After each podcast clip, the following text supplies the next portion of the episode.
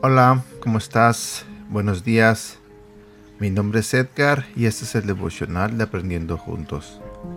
El día de hoy vamos a hablar de un tema que se titula Tu vida tiene un propósito. ¿Te preocupas mucho por el futuro? ¿Pasas mucho tiempo preguntándote si las cosas serán mejores o si la vida siempre será tan difícil? Aún si la vida parece desolada, o te sientes un gran fracaso, Dios aún tiene un plan asombroso para tu vida. La Biblia dice que Dios no nos creó para ser víctimas o para sufrir. Te lo diré nuevamente. La Biblia dice que Dios no nos creó para ser víctimas o para sufrir, sino para hacer el bien y prosperar.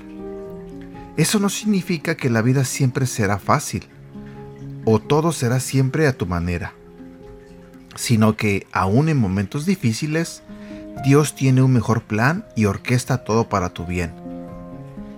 Quizás puedes pensar, pero ¿cómo es posible que Él cambie mi miseria en algo bueno? Quizás un día ayudarás a alguien a quien pasa lo mismo que tú ahora. Quizás Dios quiere que te apoyes en Él por completo durante esta etapa como nunca lo has hecho antes. Cualquiera sean sus razones, puedes confiar que los planes de Dios son siempre más grandes que los tuyos y que, si le permites, utilizará tus talentos, tus pasiones y tus cargas para cambiar el mundo. Estás destinado a la grandeza. Te lo diré nuevamente. Estás destinado a la grandeza.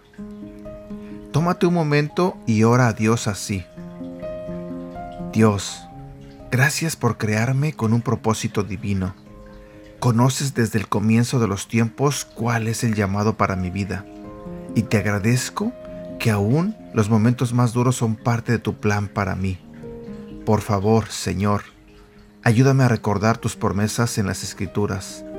Me llevarás de este momento de la vida hacia algo más grande y que mi futuro está lleno de esperanza. Confío en ti y oro para que uses esto para lograr algo increíble para ti. Oro en el nombre de Jesús. Amén. Versículo para recordar. Efesios capítulo 2, versículo 10. Nosotros somos creación de Dios. Por nuestra unión con Jesucristo, nos creó para que vivamos haciendo el bien, lo cual Dios ya había planeado desde antes. Y permíteme compartir contigo este otro versículo que se encuentra en el libro de Romanos capítulo 8 versículo 28. Sabemos que Dios va preparando todo para el bien de los que lo aman, es decir, de los que Él ha llamado de acuerdo con su plan.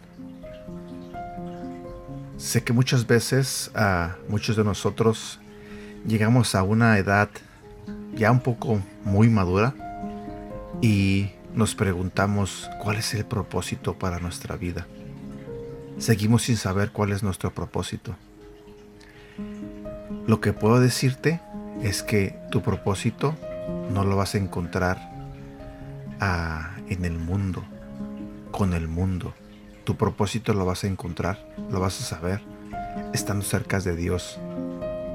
Así que te animo a que te acerques a Él, a que hables con Él y le pides a Dios que te muestre cuál es su propósito de Él para tu vida.